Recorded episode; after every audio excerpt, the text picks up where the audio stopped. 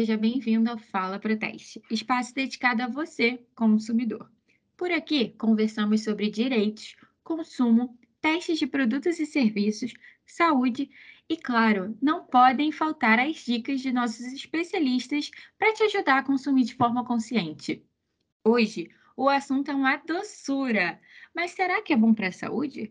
Associamos o famoso mel a algo saudável, por ser produzido de forma natural pelas queridas abelhas. Mas até que ponto devemos consumi-lo? Ou melhor, como consumi-lo da melhor forma? Que o mel é uma delícia nas frutas, açaí e até como remédio já sabemos. Agora vamos aprender sobre seu poder imunológico, como armazenar dicas de consumo e muito mais com a Mila Moura, engenheira de alimentos, aluna de mestrado em ciências de alimentos e especialista para teste.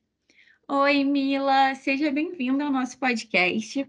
Você atua diretamente nos testes de alimentos da Proteste, além de participar na produção de conteúdos como textos e vídeos. Como seu dia a dia profissional te ajuda como consumidora? Oi, Lívia! É um prazer estar aqui com você hoje, também com todas as pessoas que estão escutando o podcast nesse momento. Então, o meu dia a dia aqui na Proteste me ajuda muito como consumidora. Aqui na Proteste eu participo do CCAS, que é o Centro de Competências em Alimentação e Saúde, e daí a gente testa vários produtos, né? Alimentos, e quando são alimentos, a gente consegue encontrá-los no supermercado mesmo, lá nas gôndolas, nas prateleiras do supermercado. A gente também testa produtos relacionados à saúde, como medidores de pressão, glicose, daí a gente encontra eles nas farmácias. Então é muito legal, porque os testes da Proteste me ajudam Aí, além daquela descrição que está só no rótulo, sabe? A gente consegue testar de fato se aquilo que está descrito ali é verdade, verificar se está de acordo com a legislação. Às vezes, a gente adiciona parâmetros que são relevantes para o consumidor, e o conjunto de todas essas informações facilita muito quando eu vou comprar um produto na farmácia ou no supermercado. Nossa, eu imagino, deve ter já um olhar bem mais atenta, né? E agora a gente está com a busca por uma alimentação mais saudável, né? Está em evidência. E o mel, ele se torna uma doçura aliada à dieta equilibrada. Por que esse item é tão recomendado? Olha, o mel ele é bem famoso e ele é utilizado pelas suas propriedades medicinais desde muito antigamente mesmo, né? Isso porque ele é um grande aliado de fato à melhora da imunidade, né? Desde muito antigamente já se falava das suas propriedades anti-inflamatórias, da sua propriedade até mesmo antimicrobiana, e tudo isso deixa o nosso organismo mais resistente a processos e combates, né, infecciosos, como gripes, resfriados, Inclusive, gente, hoje em dia, o mel ele é classificado pelos cientistas como um alimento funcional, que é justamente aquele alimento que contém substâncias que podem trazer vários efeitos benéficos à saúde. E justamente dentro dessa categoria, existe a categoria de alimento funcional prebiótico, que é a categoria que o mel faz parte. Isso quer dizer que ele contém substâncias como oligosacarídeos, que são tipos de carboidratos que estimulam muito o bom funcionamento do nosso intestino. E aí, junto com outras substâncias, como é, compostos bioativos, que têm um caráter antioxidante, o mel ele contribui muito com esses efeitos benéficos quando ingerido, né? Mas é claro que a gente, como consumidor, a gente tem que consumir com muita moderação, porque ele é fonte ali de muitos açúcares por ser essa fonte de açúcar, ele serve para substituir o tradicional açúcar refinado nos nossos preparos diários? Sim, sim, mas espera aí, calma, deixa eu explicar um pouquinho sobre açúcar, né? Porque esse tema é bem polêmico. Os açúcares, eles pertencem à classe dos carboidratos. Então vamos lá, o açúcar refinado, que é aquele branquinho que a gente compra lá no mercado e consome geralmente no nosso dia a dia, ele é formado basicamente de sacarose que é a junção de duas moléculas, que é a glicose e a frutose. E dentro do nosso organismo, a gente tem a capacidade de metabolizar, que é justamente dividir essa molécula de sacarose em glicose e frutose para conseguir absorver. Mas no mel já é diferente. Durante a própria produção, as próprias abelhas elas conseguem metabolizar essa sacarose que está presente ali no néctar das flores, ou da onde essas abelhas conseguem extrair né, essa matéria-prima para produzir o mel. E aí, dentro delas, elas já convertem através de enzimas a sacarose, as moléculas de glicose e frutose. E algumas moléculas de glicose também podem ser convertidas dentro das próprias abelhas em ácidos, que isso faz com que o, mel se torne um mel mais ácido, que é, facilita ali, né, contra a proliferação de bactérias. Então, assim, em termos de substituição do mel, em detrimento né, ao nosso vilão, às vezes, que é o açúcar refinado, essa substituição é sim vantajosa, né? Uhum. Mas a gente tem que ter um pouco de cautela. É claro que o mel tem enzimas, tem vitaminas, tem minerais, tem compostos que muitas vezes o açúcar é, refinado não tem. Mas a gente tem uma dica muito boa aqui, como especialista da Proteste, que essa substituição ela é vantajosa quando o preparo não vai ao fogo por períodos muito longos, porque o aquecimento do mel ele pode intensificar a produção de uma substância chamada hidroximetilfurfural. Ela tem um nome um pouco complexo, mas os cientistas geralmente chamam ela de HMF. E essa substância, ela pode chegar a ser tóxica, sabe? E aí, quando a uhum. gente coloca o mel no fogo, a faz preparos, né, muito longos, por exemplo, receitas com mel, é, preparos de bolos, a gente pode induzir a formação dessa substância e ela pode gerar problemas como irritação nos nossos olhos, irritação na nossa pele, no nosso trato respiratório. Então, dependendo da receita que a gente for fazer, é legal a gente optar por açúcar demerara e açúcar mascavo, mesmo o mel sendo um grande alimento funcional. Nossa, eu Tô chocada, porque eu realmente não sabia disso. É muito interessante. Assim, a forma que eu conheço mais do mel é a gente fazendo aquele remedinho, né, na hora da dor da garganta. Isso. E o clima frio, ele já deu as caras, e é nessa época que a gente tem um aumento de resfriado, gripes, viroses. Todas as idades podem contar com mel para fortalecer a imunidade? Olha, você disse tudo, né? A gente pensa logo no mel é, e associa ao combate aos resfriados, às gripes e por aí vai.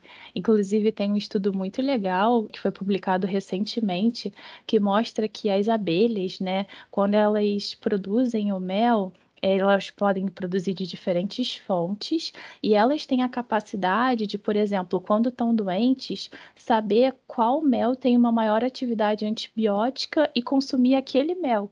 Então, assim, quem sabe um dia, né, os nossos cientistas não podem, de fato, conseguir compreender todo esse poder que o mel tem e, e pode gerar no nosso organismo humano. É claro que o nosso organismo é bem diferente do das abelhas, mas você perguntou sobre as idades e eu achei muito interessante essa sua pergunta, porque é, pode gerar até uma estranheza, né? Tem um ditado popular que fala que é, e associa coisas boas e fáceis de fazer a melzinho na chupeta. Mas na verdade esse ditado ele é bem perigoso, porque a chupeta, ela geralmente está associada à criança.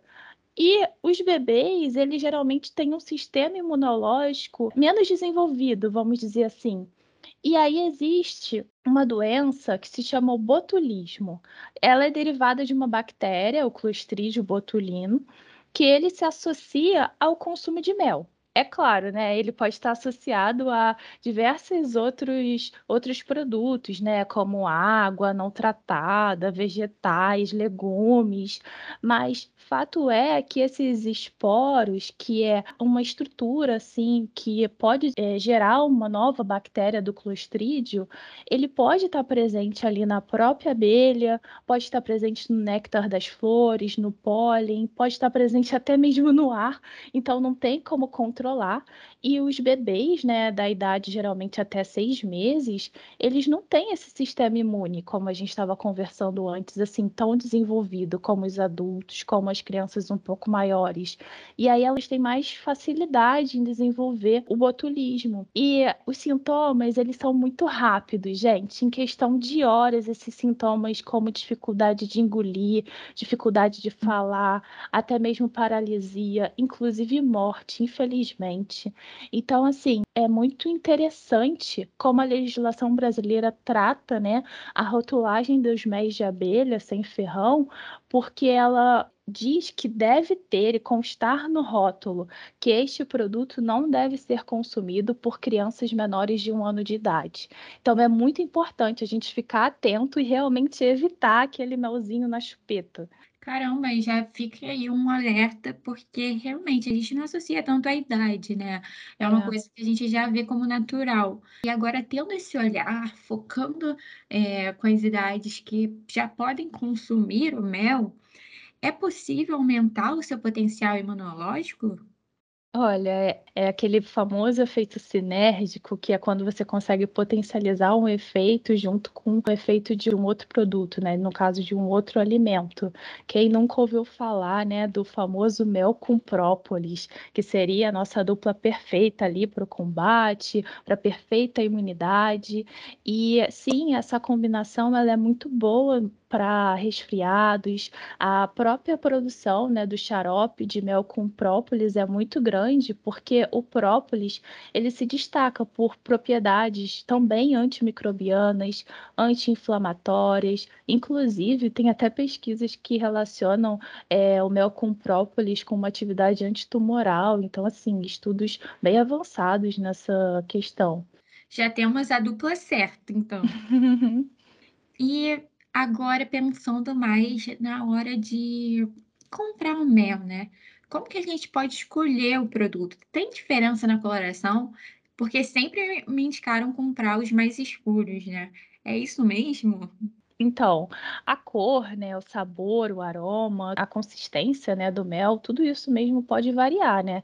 Porque a gente está falando que o mel ele pode ser produzido por diferentes espécies de flores, em diferentes locais, em climas diferentes. A própria manipulação do mel pelo apicultor, que é aquela pessoa que está ali em contato, né, com as abelhas, pode gerar alterações, mas sim, é como você falou, a aparência do mel pode sim ir desde um marrom assim, é muito clarinho até um castanho mais escuro. E geralmente, quanto mais escuro o mel, mais nutrientes ele possui. Mas também, quanto mais escuro, geralmente mais intenso é aquele sabor e o aroma, sabe? Eles ficam mais fortes, não necessariamente são mais agradáveis. Então, o mel de cor mais clara, ele possui geralmente menos nutrientes, mas um sabor e o aroma costumam ser mais agradáveis e cabe a gente, como consumidor, muitas vezes acostumar o nosso paladar, né? Optando por aqueles de uma coloração mais escura.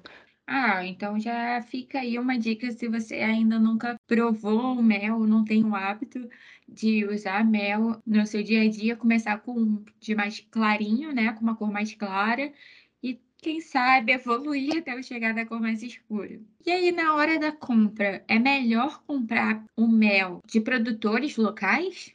Olha, Lívia, essa pergunta é muito comum e assim, ou deveria ser muito comum, porque às vezes eu fico assim, chega a ficar um pouco nervosa, porque eu vejo as pessoas comprando, às vezes, mel, é de pessoas que elas nem sabem a procedência, mas o Ministério da Agricultura, ele tem é, como fiscalizar e ele consegue, de fato, verificar se aquele mel é adulterado ou não, garantindo, né, a qualidade, a higiene durante todo o processamento daquele mel. Então, é muito importante a gente dar preferência àqueles MEs que possuem um selo de inspeção do Ministério da Agricultura. Isso está lá no rótulo. Então, é muito bom a gente olhar no rótulo, encontrar isso, porque é uma manipulação inadequada do mel pode, inclusive, fazer ele envelhecer mais rápido e o mel envelhecido, ele também pode ter mais chance de ter um conteúdo maior daquele HMF que a gente falou uhum. antes, que pode ser tóxico. Então, vale a gente dar preferência sabendo a procedência direitinho, vendo se é fiscalizado pelo mapa ou não. Ótimas dicas. E quando a gente tá com a compra feita, o melzinho já tá em casa, onde a gente guarda? Então, é fácil, a gente não precisa armazenar na geladeira nem nada. A gente pode armazenar mesmo ao abrigo da luz em temperatura ambiente, deixar ele lá estocadinho, bonitinho e usar nas nossas preparações, né, quando a gente tiver vontade mesmo. Com moderação, tá? Eu acho que equilíbrio virou, né, a palavra central, né? Porque uhum. Todas as minhas dúvidas, a resposta é muito equilíbrio. Eu fico, caramba, eu preciso de equilíbrio na minha vida. Porque às vezes aquela vontade de docinho toma conta.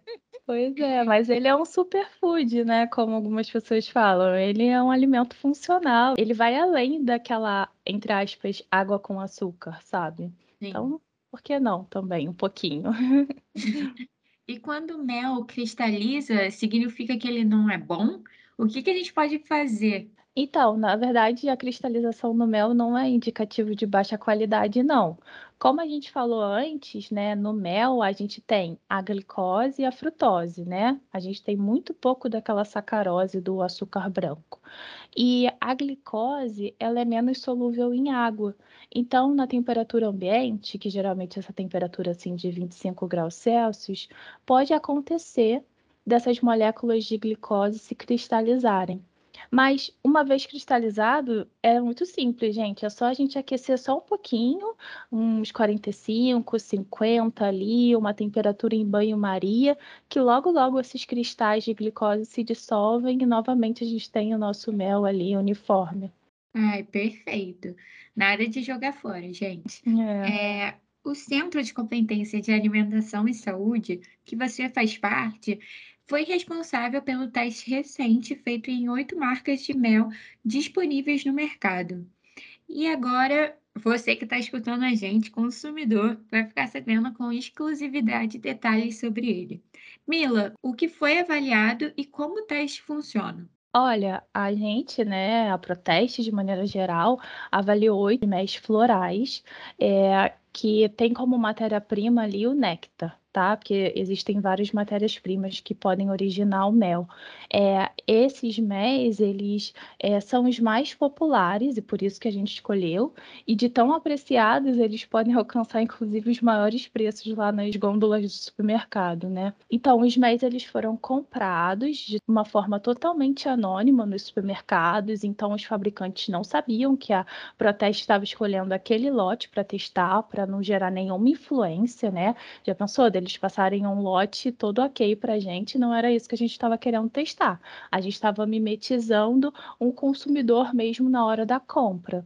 E aí esses MEs, eles foram levados para um laboratório credenciado junto ao mapa com a temperatura controlada. E lá no laboratório foram feitas análises fisicoquímicas, análises microbiológicas para saber se não tinha nada de clostridio botulino ali, por exemplo. Foi verificado também as informações nutricionais. Com isso a gente conseguiu avaliar, né, se essas informações nutricionais estavam de acordo com o permitido pela legislação. Também fizemos análises e microscópicas e, além disso, a gente é, avalia a rotulagem e a análise sensorial.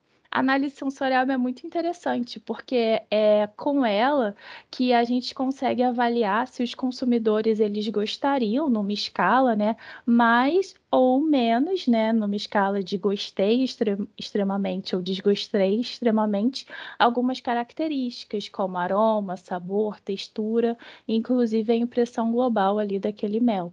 E aí a gente compila tudo nesse resultado, que é o nosso teste, e você pode conferir mais dele. Foi um teste muito legal que a gente fez aqui nesse último mês. Ah, muito interessante. Muito obrigada, Mila, por participar e compartilhar todas essas informações sobre mel. O teste completo, que a Mila deu só um gostinho aqui. Você que está ouvindo a gente, confere na revista para teste de junho, disponível em versão app ou física.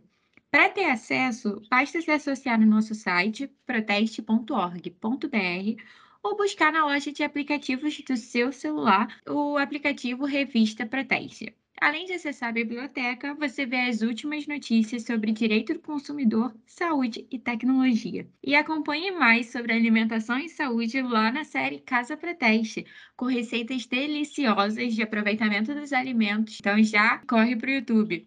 Obrigada, até a próxima!